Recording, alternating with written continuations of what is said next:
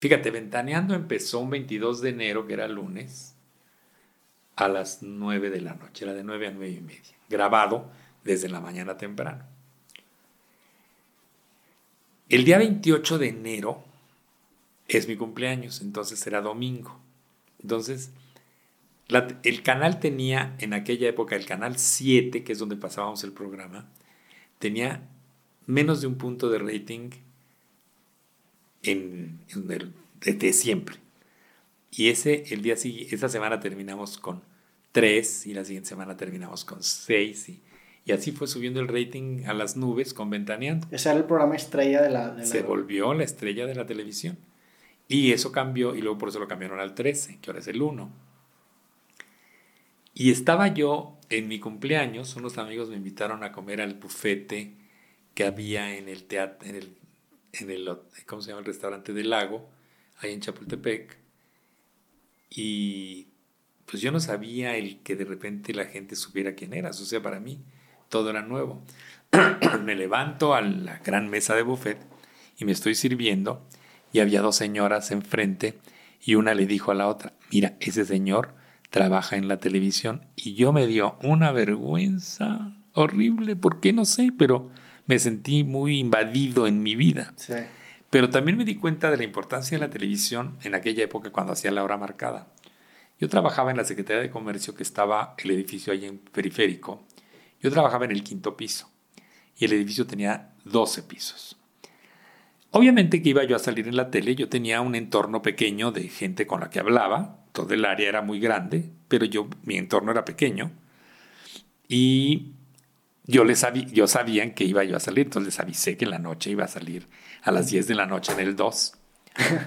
y este y ese día al día siguiente llegué y eh, estoy esperando el elevador y entonces gente que estaba esperando el elevador de otros pisos que yo nunca había visto, me dijeron, ay, usted salió en la televisión anoche, porque el programa que hacía Carmela era muy, muy famoso, La Hora Marcada. ¿La Hora Marcada en qué año lo hiciste? En el... Eh, estoy hablando de... Eso fue antes de Ventaneando. Ni mucho antes. Sí, son los, los, tres que hiciste que me contaste, ¿no? Sí, los hice en... Sí, Ventaneando o sea, desde ahí te diste, te diste cuenta de... de la, importancia que tenía la televisión, porque... Yo, pues, que era un señor que trabajaba allí en un piso, en el quinto, pues de repente en el piso 7, en el 9, en el 12. Sí. Digo que a lo mejor me los había yo topado en el, en el elevador o no sé, en la escalera, pero, nunca había visto, yo sabía gente que ni hablaba con ellos, no sabía ni quiénes eran, pero ellos me ubicaron de inmediato. Te voy a decir en qué años, empecé ventaneando en el 96, pues fue como en el 92, 93, mm. cuando hice la hora marcada. Y cuando haces ventaneando, ya me platicaste desde el punto de vista profesional de tu trabajo, cómo la credibilidad se, se, comprometió un poco, pero en, el punto de vista personal, ¿te afectó perder la, el anonimato? Es que me tuve que acostumbrar. Mm. Ahora estoy acostumbradísimo. Si ahora la gente me habla en la calle y traigo cubrebocas y lentes y gorra y adiós, Pedrito. Además, esto de la televisión a mí me hizo mucho más famoso lo que me ocurrió con la mayonesa que dije un nombre por otro, una marca por otra. Eso me hizo mucho más famoso porque eso quedó grabado y cuando, porque además es curioso, pero yo que soy un anciano, me conocen los niños. Sí, sí, sí. Me conocen los adolescentes. Y pero me conocen por eso. Por lo de la mayonesa te por lo de la mayonesa, con, eso. Lo que fue el peor, la peor vergüenza de mi vida, porque aparte tuve que pagar pues al final de cuentas me, hice, me hizo mucho más famoso y luego como todo quedó grabado y queda por ahí, entonces el día que me tragué la mosca y el día que me di un sentón por estar tonteando, o sea, todo este tipo de cosas que quedan grabadas, la gente las ve y las atesora en su memoria y de repente pues ahí me, te digo que un día estaba, eso me llamó mucho la atención, que fue cuando me di la primera vez cuenta que los niños de pronto eh, les gustaba algo de mí un día una señora, que estaba con dos niñas, me dijo, oiga, señor Pedro, ¿le puedo pedir un favor? Sí. ¿Me puede, se puede sacar una foto? Sí, le dije, ¿cómo no? Acérquese para acá. No, pero con las niñas.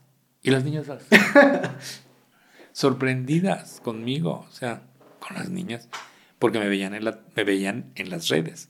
En una ocasión fui a Cuernavaca porque hubo una feria de las universidades, tanto públicas como privadas, y quisieron que me pidieron que yo fuera a hacer una conversación, una plática con, con los estudiantes, con las mamás. Y entonces, bueno, yo hablé de mi experiencia en la universidad y de lo importante que es, porque aparte era una oferta de universidades públicas y privadas y estaban ahí los stands para que las personas pidieran información sobre las carreras y sobre los costos y los precios y demás. Entonces yo fui y hablé eh, lo que tenía que hablar y luego pues, y había más gente, había más oradores a nadie le importó ni la contabilidad ni la ley. Lo que le importaba es que querían sacarse fotos conmigo y eran chiquillos de, secundaria y de prepa. O sea, entonces de repente las mamás, o sea, totalmente desvirtuado el, propósito universitario. Pero pues así es. ¿Por, ¿Por, qué crees que conectas tanto con estas personas? me imagino yo que tiene que ver con tu personalidad, porque los incidentes que hagas, tanto el de la mayonesa como el de la mosca, la forma en la que reaccionas es lo que hace... Porque yo soy muy natural. Ajá, y te hace relacionable, ¿no? y además, si tú ves un programa de Ventaneando, yo siento que a mí me doy vergüenza verme en la televisión, porque soy muy joto. Okay. Entonces me doy vergüenza porque soy muy maricón, entonces pero así soy. ¿Pero en la tele sientes que lo exponencias o...? No, no, no, soy como soy. Pero yo no me veo, mm. porque yo hago el programa. Sí. Y el programa sale y ya se acabó. Pero de repente cuando hay programas grabados, por ejemplo en diciembre, que para tomar unos días de vacaciones grabamos los programas, no me puedo ver porque me siento muy avergonzado de estarme viendo jotear en la televisión. ¿Y no se te ha quitado eso con los años? No lo, no lo de jotear, sino lo de que te, que te dé como pena. No, porque bueno, tampoco es que... También te acostumbras, ¿no? Pues sí, estoy acostumbrado, pero no me encanta verme. Ya. En los programas grabados no me gusta verme. Y de repente por ahí tengo yo unos cassettes de programas de los primeritos, pues era totalmente diferente todo, ¿verdad? Sí. Pero bueno. ¿En qué momento encuentras tu voz en, en la televisión? Los primeros programas, estos que me dices que ves, ¿Te reconoce a ti mismo o es una versión? O sea, ¿en qué momento encuentras la voz que tienes hoy? Es la misma. Ok.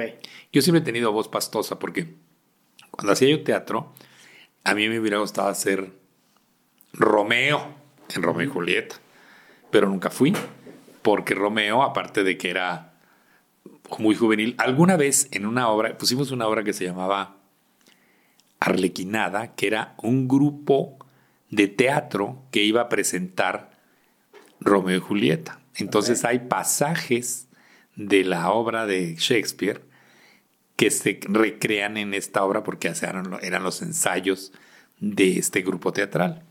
Entonces, el amigo que hace, aparte yo tengo, he tenido la suerte de que he tenido buena memoria y con dos o tres leídas del libreto me sé todos los personajes y entonces femeninos y masculinos. Entonces de pronto, me acuerdo que una vez algo pasó con el galán que era Romeo, se llamaba Roberto Gutiérrez, y entonces este, pues sabíamos que hacer la obra y pues quién se la sabe, pues yo me la sabía. Entonces pues el traje ni me quedaba porque Roberto era hiper flaco y alto. Pues me pusieron otra cosa y yo podía hacer el personaje pues bien, porque yo me sabía la obra completa, ¿no? Y mi personaje, que era más pequeñito, pues lo hizo alguien más, ¿no? No, no, no lo quitaron, no me acuerdo qué pasó. Pero yo me prendía la obra, las obras completitas de principio a fin. Todos los personajes. Todos los personajes. Pero me refiero más, más que la, la manera de hablar, como las opiniones, o sea, todo esto lo, lo fuiste ejercitando bajo la marcha, porque también me imagino que en un principio estás expuesto a este medio que tiene un alcance que es muy difícil de dimensionar y dices algo y dices, ay cabrón, a lo mejor afectas más de lo que te pudiste Esto ha sido así. O sea, de repente, de ser fresísimas, empezamos a ser un poco más mordaces y llegamos en un momento en que se decían unas cosas muy fuertes en el programa. Ahora no puedes, o sea, pues, mira nada más esta gorda, no, pues, te, llevan a la cárcel, ¿no? O, o, ¿Cuándo, ¿Cuándo fue ese apogeo? O sea, en, ese, en esa línea que... Pues yo creo que fue, si esto empezamos en el 96... O sea, empezaron muy tranqui. Sí, todo tranquilo y todo. Y luego cada vez era, pues es un juego de más y más. Y aparte era mucho hablar de lo que ocurría en la televisión, en la pantalla. tampoco era de hablar de las... O sea, poco hablábamos del, de la gente viva, sino hablábamos mucho de los personajes del, de la televisión, que estás criticando a un personaje. Es como a Broso. Broso no le puede hacer nada el gobierno porque no es Víctor Trujillo el que habla horrores del gobierno, es Broso, un personaje que no existe legalmente. O sea, ventaneando los primeros capítulos era analizar personajes. Analizar la televisión, exactamente. Los, errores. Y los, errores, ok. Los errores que ocurrían, que antes ocurrían muchísimos. Y había gente que estaba permanentemente monitoreando. Y yo mismo, entonces sabía y ya sabía yo que íbamos, yo les hablaba y les decía lo que acababa de ver y a qué hora. Y entonces para que lo pusieran al día siguiente o al otro. Mm. Y evidenciábamos cosas que y eso provocó muchos problemas en Televisa, tanto que demandaron a Pati Chapoy y la anduvieron persiguiendo para meterla a la cárcel y demás. Se resolvió. Sí, sí, escuché esa historia cuando la Se resolvió, sí. Que entonces, la acababan escondiendo con una camioneta, ¿no? Pues, no, pues es que la querían llevar a la cárcel, entonces, porque la demandaron. Por usar... Por usar trozos de... que por eso se legisló que si se le pone un letrerito que dice que eres tomatía y hasta se le puede poner de dónde es el origen, se pueden utilizar 20, 30 o 40 segundos de esa imagen. ¿Fue a raíz de ese incidente? Exactamente.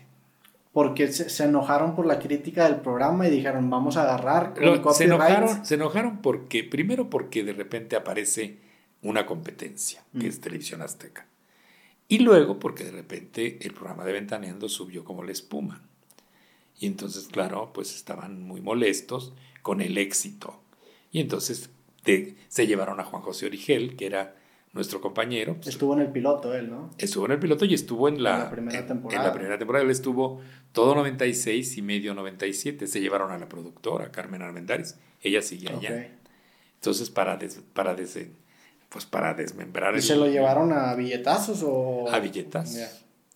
Se lo llevaron. A mí cuando me contó lo que le ofrecían, le dije, pues, we are not getting any younger, ¿eh? Entonces, mejor acepta. O sea, ¿quieres que te diga? Me da tristeza que te vayas, pero vete porque lo que le ofrecieron fue una lanototota. Como lo que te dijo tu jefe en, economía, ¿no?